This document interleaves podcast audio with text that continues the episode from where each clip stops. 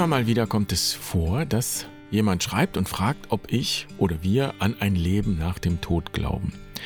Und die Frage kommt ganz unterschiedlich. Die einen sind die, die meistens auch wissen wollen, ob ich oder wir hier denn auch Jesus als unseren Herrn annehmen. Und die Frage nach dem Leben, nach dem Tod ist dann auch eher gar keine Frage, sondern so eine Art Glaubensprüfung. Und sie wollen gar nicht wissen, was ich denke oder glaube, sondern einfach nur wissen, ob wir auch christlich sind oder christlich genug sind. Weiß ich nicht. Und andere wiederum, und ich gebe zu, die sind mir wesentlich sympathischer, die fragen sich das wirklich. Gibt es Leben nach dem Tod? Was erwartet mich hinter dieser Schwelle? Und ich bin nicht sicher, ob die meine Antwort immer so toll finden, denn ich schreibe meistens in irgendeiner Abwandlung das folgende. Ja, es gibt Leben nach dem Tod. Du bist Leben nach dem Tod. Denn alles, was du jetzt bist, hat schon einmal gelebt in einer anderen Form. Und jetzt bist du hier. Und dann kommen wir zum Punkt. Die Frage ist nämlich gar nicht, ob es Leben nach dem Tod gibt, sondern wer oder was ich sein werde nach dem Tod. Und weil wir das nicht wissen können, sage ich, weiß ich nicht. Ich weiß nur eins, alles Leben ist ein Leben nach dem Tod. Und dieses Leben ist in jedem Fall ein Leben vor dem Tod, sonst wäre es nicht Leben. Denn was lebendig ist, ist auch sterblich.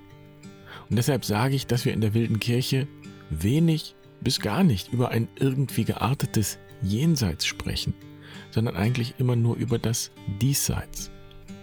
Man könnte auch sagen, wir glauben daran, dass es Leben vor dem Tod gibt.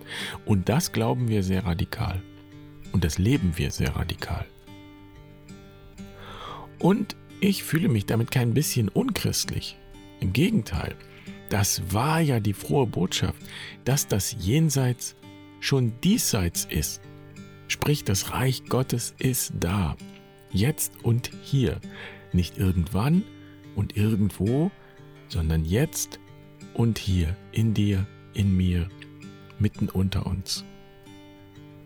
Wenn du jetzt einigermaßen verwirrt oder neugierig oder beides bist, dann ist das ein wunderbarer Ausgangspunkt für diesen Podcast. Und damit herzlich willkommen bei Barfuß und Wild. Ich bin Jan. Schön, dass du dabei bist. Ich freue mich, diese Folge mit dir zu teilen.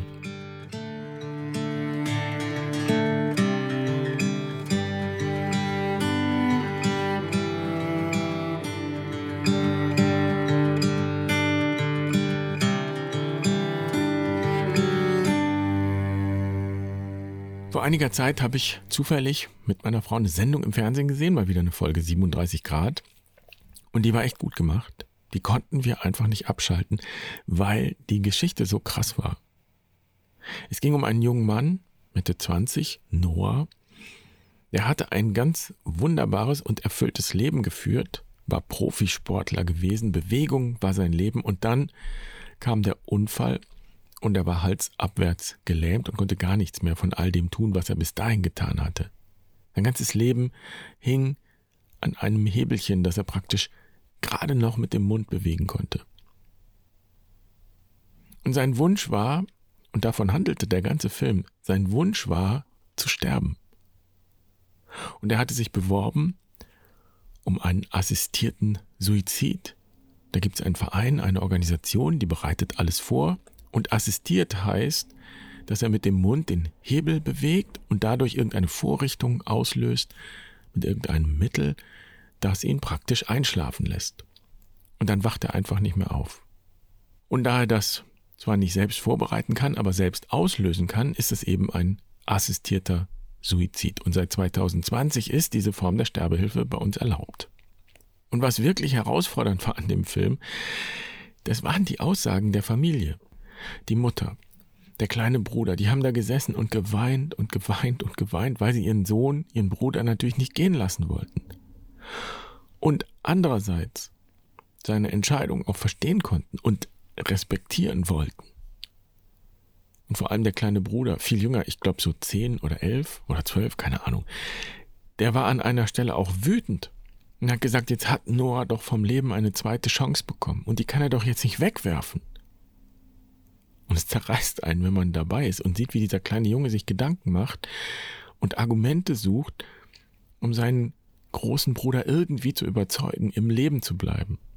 Dass der Tod doch keine Lösung sei und dass sie jetzt doch wenigstens alle zusammen sind und so weiter.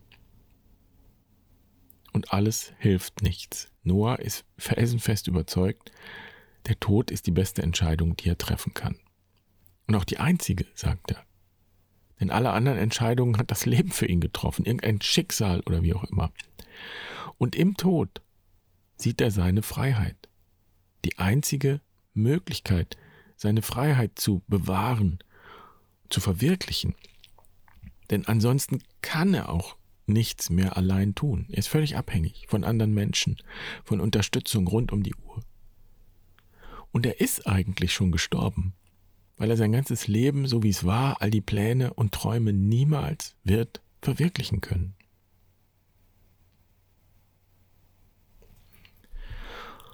Und es gibt einen Teil in mir, der fühlt ganz mit der Familie, mit der Mutter, mit der Freundin, dem kleinen Bruder. Ich möchte nicht, dass jemand stirbt. Schon gar nicht jemand, der mir nahe steht. Das ist einfach nicht das, was wir uns wünschen. Wir möchten das Leben festhalten.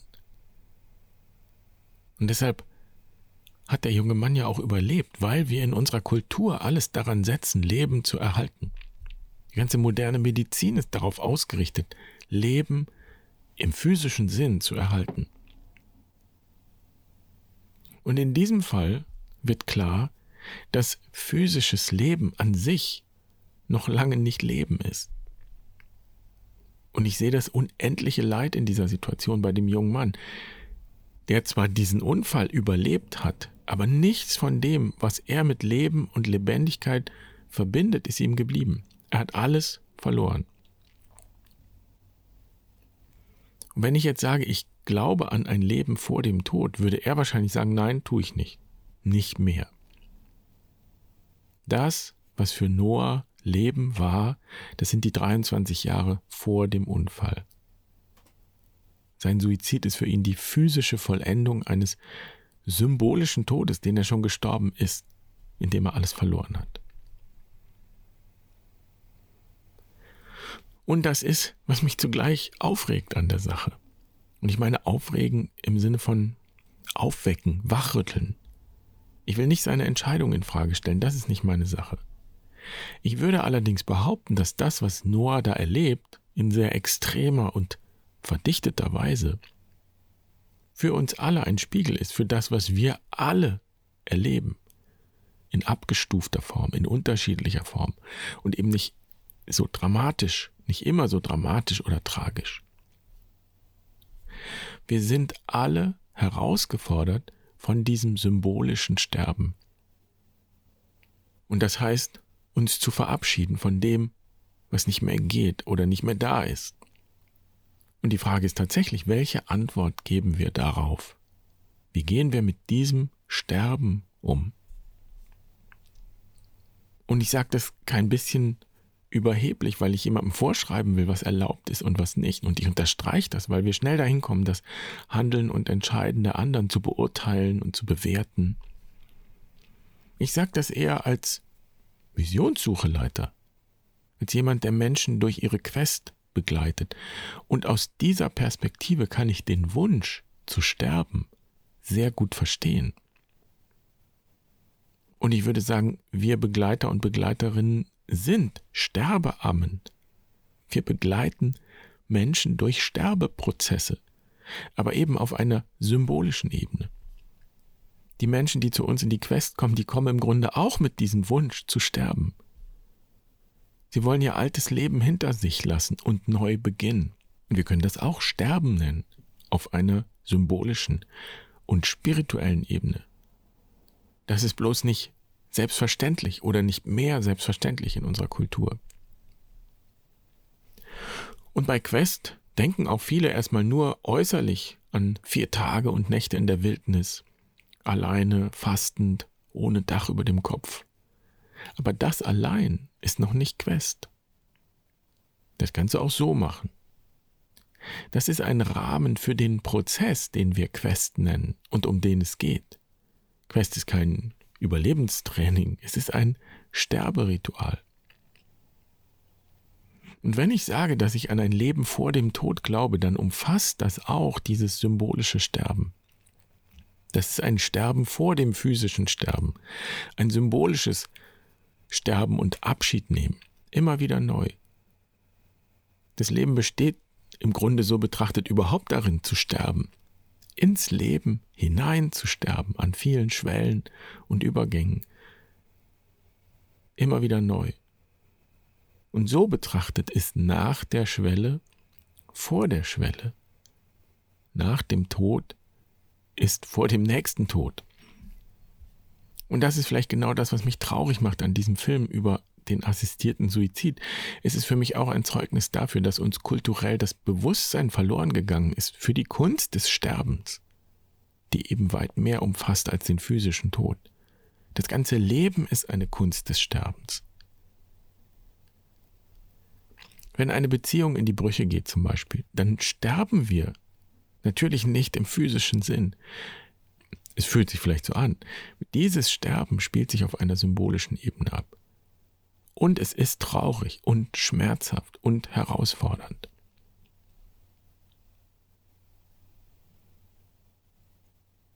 Und symbolisches Sterben umfasst nicht nur die Katastrophen des Lebens. Unser Wachstum und unsere Entwicklung ist auch mit Sterbeprozessen auf einer symbolischen Ebene verbunden. Wir lassen immer etwas hinter uns.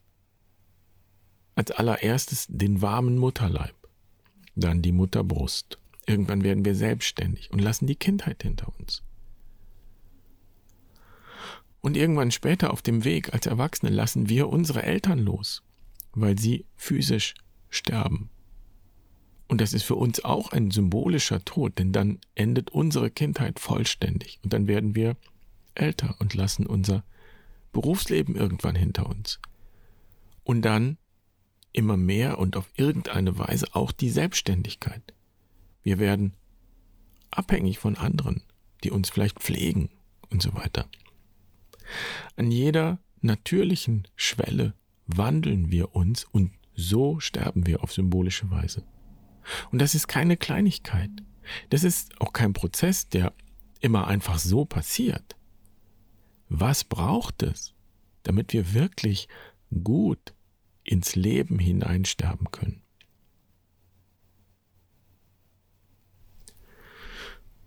Ich kann also den Wunsch zu sterben sehr gut nachvollziehen, ebenso wie den Wunsch zu leben. Ich bin nur unendlich traurig über die Art und Weise, wie unsere Kultur damit umgeht. Ich spitze es jetzt mal zu.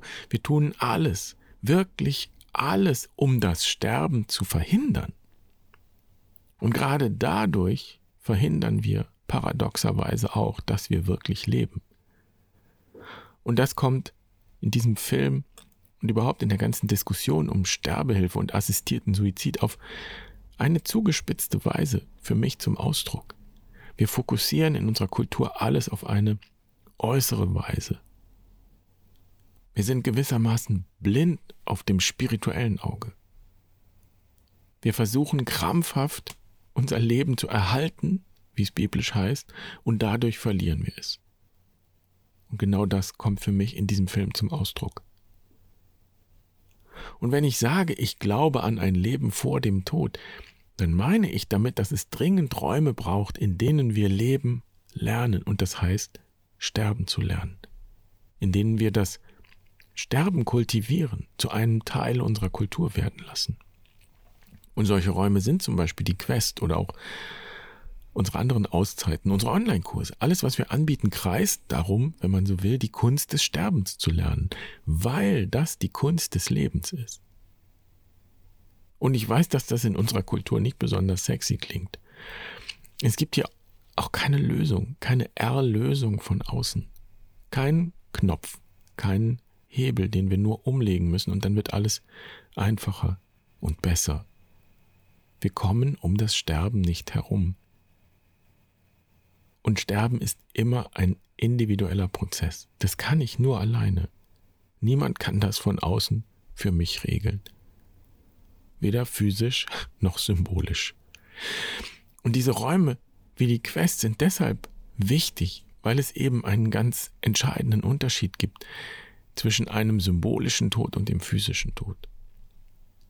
Den symbolischen Tod, eine Quest zum Beispiel, ein solches Sterberitual, das erlebe ich bewusst. Geht auch gar nicht anders. Und wir legen Wert darauf, dass du bewusst dabei bist.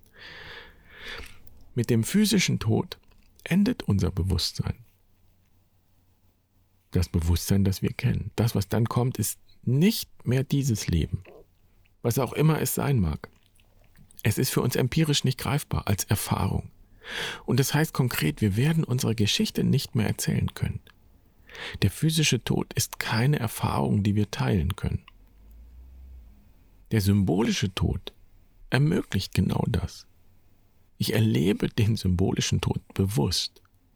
Eine Quest ist ein ganz bewusster Vorgang. Ich gehe bewusst zum symbolischen Sterben und ich kehre auch bewusst wieder und erzähle davon. Und das ist etwas völlig anderes als friedlich einzuschlafen, so schön und verlockend das klingen mag. In dem Moment, wo Noah den Hebel betätigt und das Betäubungsmittel injiziert wird, schläft er ein und wacht nicht mehr auf. In der Quest, im symbolischen Tod, geht es genau um das Gegenteil. Es geht darum, aufzuwachen, bewusst in der Situation zu sein. Und wofür ist das gut? Ich denke an die Geschichte einer Frau, die mit einer schlimmen Diagnose zur Quest gekommen ist, mit einer Krankheit, die in einer immer weiter und tiefer sich ausbreitenden Müdigkeit besteht und Schwäche. Und sie sagt, dass sie es überhaupt zur Quest geschafft hat, vor Ort mit dieser Krankheit, das ist schon ein Wunder gewesen. Und jetzt, nach der Quest, ist sie nicht von der Krankheit geheilt. Jetzt erlebt sie, wie sie immer schwächer wird und immer weniger tun kann. Und sie sagt, die Quest habe all das vorweggenommen draußen sitzen, vier Tage und Nächte, unendlich viel Zeit haben, nichts tun müssen, nichts tun können, einfach nur da sein und erleben, ich bin und erleben, wer ich bin, wenn ich nichts und niemand mehr sein muss, sein kann. Und das, sagt sie, war im Nachhinein betrachtet ihre Vorbereitung auf das, was sie jetzt Tag für Tag erlebt. Und ihr altes Leben kann sie nicht mehr leben. All die Aktivitäten sind Vergangenheit. Die Krankheit macht es unmöglich, etwas davon zu verwirklichen. Und die Quest war wie ein Abschied von diesem alten Leben, ein würdiger Abschied und auch ein würdigender Abschied. Und es war ein sich selbst noch einmal neu entdecken in diesem symbolischen Sterben. Wer bin ich jenseits all dessen, was ich glaube, zu sein oder sein zu müssen? Und die Antwort auf diese Frage gibt es nicht in der Theorie, sondern nur in der Erfahrung. Und Sterbeammen, wir Sterbeammen, tun nichts anderes, als dich im Abschied von deinem alten Leben zu begleiten und in den Raum zu führen, in dem du eine Ahnung davon bekommen kannst, wer du noch bist. Und das heißt, wer du noch bist, wer du auch bist, wer du immer auch noch bist. Und das bei vollem Bewusstsein, so dass du deine Geschichte erzählen kannst.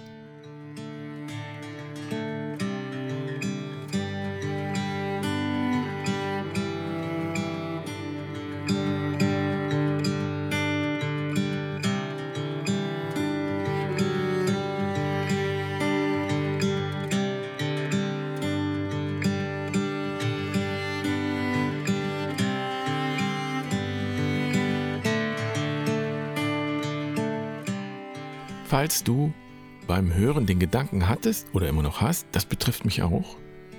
Ich will auch so eine Quest machen.